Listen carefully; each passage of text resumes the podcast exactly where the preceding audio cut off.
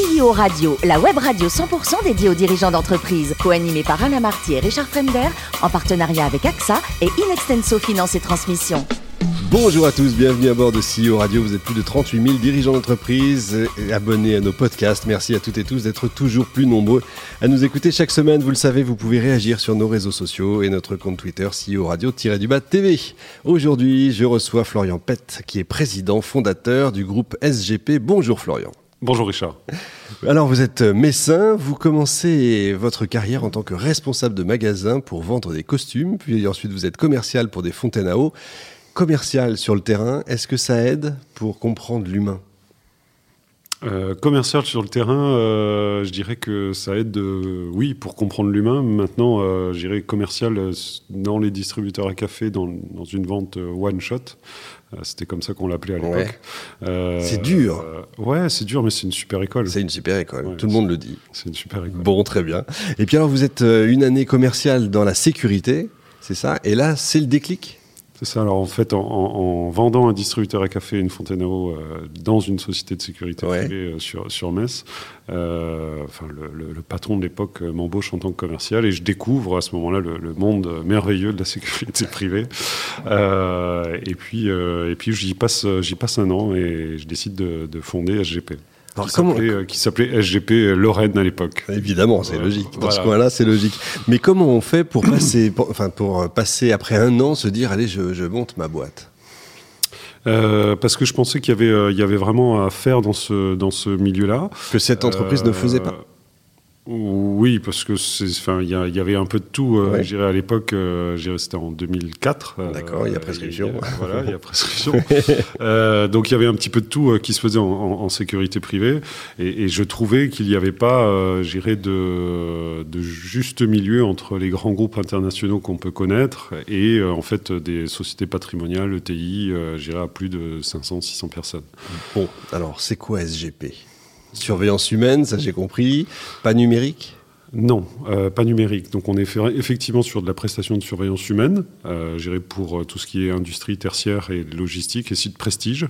Donc on s'est vraiment focalisé sur ce, sur ce secteur d'activité. On fait pas d'électronique. Par contre, on fait de la formation également, puisqu'on a monté nos centres de formation en fait en interne depuis, depuis 2014.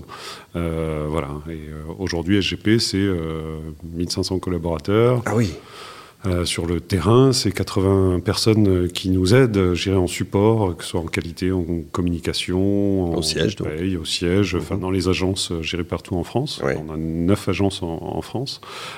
puis c'est surtout une formidable aventure humaine. Et justement, le siège, il est toujours à Metz? Ouais, oui, ah ouais, forcément, le cœur reste. Non, non, oui, oui. Euh, enfin, toute ma famille, euh, toute ma famille est, messine, euh, et non, non, le, siège restera à Bon, évidemment. Vous parliez d'une structure de formation également. Ça, c'est important de former parce que il y a, y, a, y a vraiment des métiers concrets.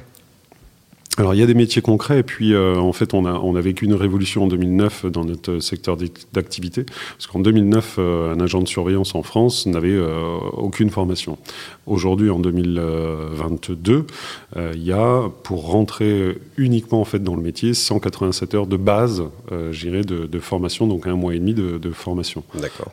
donc j'irais le, le, le, fait d'avoir monté en fait nos centres de formation en interne depuis 2014 a forcément été j'irais logique dans la stratégie de différenciation, d'excellence de service euh, et en fait de pouvoir former nos, agents gérer à, des, nouvelles technologies, sur des drones, sur de la réalité virtuelle, ah euh, sur euh, des langues, enfin sur tout un tas de choses pour s'adapter en fait aux demandes du client. J'imagine qu'avec l'ambiance qu'on vit en ce moment, le terrorisme, etc., tout est hyper checké, vérifié. Chaque personne, enfin, on prend pas n'importe qui. On ne prend pas n'importe qui, puisqu'il y, y a, effectivement une vérification. En fait, euh, enfin, les agents ont une carte professionnelle qui est, valable 5 ans, qui est délivrée depuis 2012 par le CNAPS, le Conseil national des activités privées de sécurité. Mhm. Euh, On va en reparler. Voilà. Et, euh, et, effectivement, c'est un, un, vrai métier. Et puis, je dirais, il y a des perspectives d'évolution. Euh, les, les, les agents sont, sont beaucoup plus formés en fait qu'avant, et on n'est plus euh, sur le thème, euh, enfin, ou sur la thématique, ou sur le mot, en tous les cas, vigile. Ouais, c'est ça. Voilà, qui est, qui, est galvaudé, galvaudé, qui, qui, est galvaudé. voilà, parce que la sécurité, c'est quand même c'est extrêmement vrai important. métier. c'est vrai. Vous n'êtes qu'en France uniquement ou vous rayonnez un peu? Non, on est en France. et... Avec volonté de sortir peut-être non, non, non, France, France. France, France. voilà, il y, y, a des objectifs, bien sûr, court, moyen, long terme. Ouais. Mais, même sur long terme, on, restera en France. Bon, très bien. On, aime, notre pays quand même. Ah ben, je suis d'accord. et puis, et puis le, leader est encore suédois. Donc, donc Très bien. Le marché de la sécurité, euh, est-ce qu'il est arrivé à maturité selon vous? Parce qu'il y a beaucoup d'entreprises de sécurité qui parfois sont avec un seul salarié. Oui, alors euh, pour répondre à la question, le, marché de la sécurité privée pour moi n'est pas encore en fait arrivé à maturité. On voit bien entendu que le marché se massifie, hein, clairement. Il, y a, il y 10 ans, il y avait euh, 9 entreprises au-delà des 100 millions d'euros, enfin 3 entreprises au-delà des, 100 millions d'euros de chiffre d'affaires. Aujourd'hui, ils sont 9. Euh, donc effectivement, il y a une massification du marché. Euh, maintenant, euh, les, les, tailles d'entreprise, je, trouve, deviennent, deviennent peut-être trop grosses. donc je pense qu'il faut trouver ah un juste milieu. juste milieu. Intéressant ça, effectivement. Mm. On est dans une époque, j'en parlais un peu tout à l'heure, un peu compliquée, les piratages informatiques, les agressions physiques, et on voit de plus en plus de, de sécurité privée, voire même parfois de justice personnelle. Vous avez un avis là-dessus? Sur l'évolution? Est-ce qu'on va vers une sécurité privée de plus en plus? Partout. Oui, enfin, euh, oui puisque euh, on, s'inspire quand même euh, toujours, enfin pas toujours, mais ce qui se passe aux États-Unis, enfin, mmh. arrive toujours. On a souvent 10-15 ans de retard, mais c'est ça, et, on voit qu'aux États-Unis, la, la, sécurité privée est, partout et enfin voilà, est, beaucoup plus développée, qu'en France. Euh, on a des agents armés maintenant euh, qui représentent, enfin, qui, qui vont représenter à terme 2-3% du marché. Euh, mais en effet, gérer la sécurité privée, enfin, voilà, en 91, on était 40 000, aujourd'hui, on est 180 000. Est-ce que 30 ans plus tard, on sera enfin, 650% de plus? Ne pense pas, puisqu'il y aura la technologie qui viendra, qui viendra forcément, enfin, pas le disrupter, parce que le mot, le mot est trop commercial, mais en tous les cas, enfin, favoriser en tous les cas l'alliance mmh. technologie. Quoi.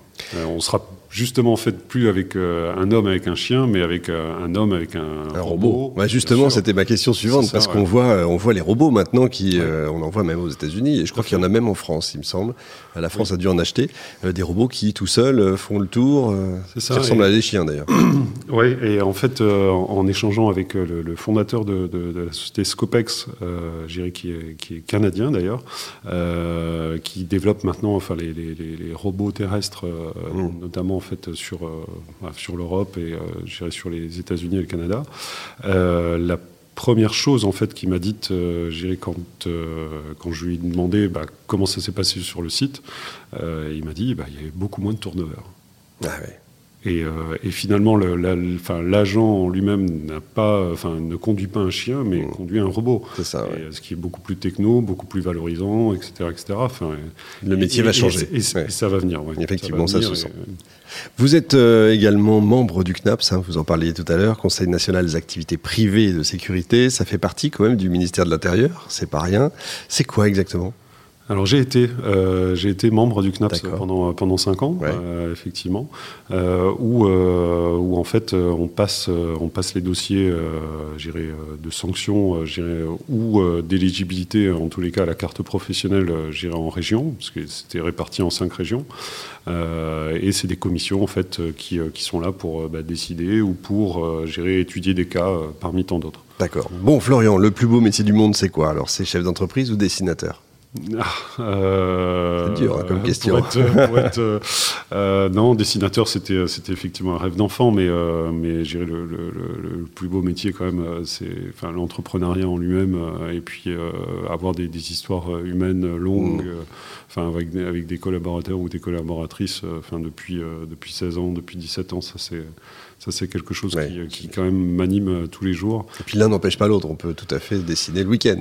Oui, après, il faut trouver du temps. Il faut trouver du temps. On est d'accord.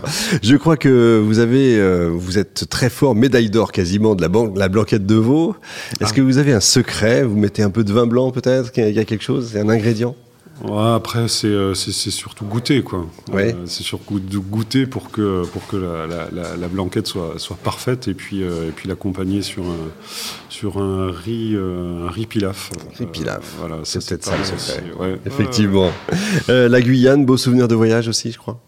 Oui, et puis, et puis juste après le bac, pendant, pendant un mois, ça, ah bah oui. ça marque. c'est idéal. Et pour terminer, une belle association, Mille Espoirs, qui vous tient à cœur, je crois. Hein.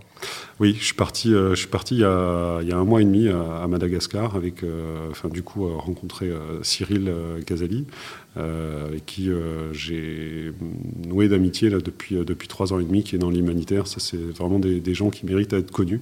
et en fait, il distribue 750 repas par jour aux enfants des, bidonvilles de Antananarivo, la, la, capitale de, de Mada. une expérience vraiment top. Et euh, enfin voilà, on est, on est fiers d'accompagner, euh, j'irai effectivement, euh, Mille Espoirs et puis Cyril, son épouse, déjà dans l'aventure. Bon, c'est bien d'en parler en tout cas. On mettra le lien, bien sûr, dans le, sur, le, sur le site. Merci beaucoup, Florian. Fin de ce numéro de CEO Radio. Retrouvez toute notre actualité sur nos comptes Twitter et LinkedIn. On se donne rendez-vous mardi prochain, 14h précise, avec un nouvel invité. L'invité de la semaine de CEO Radio, une production B2B Radio.tv en partenariat avec AXA et Inextenso Finance et Transmission.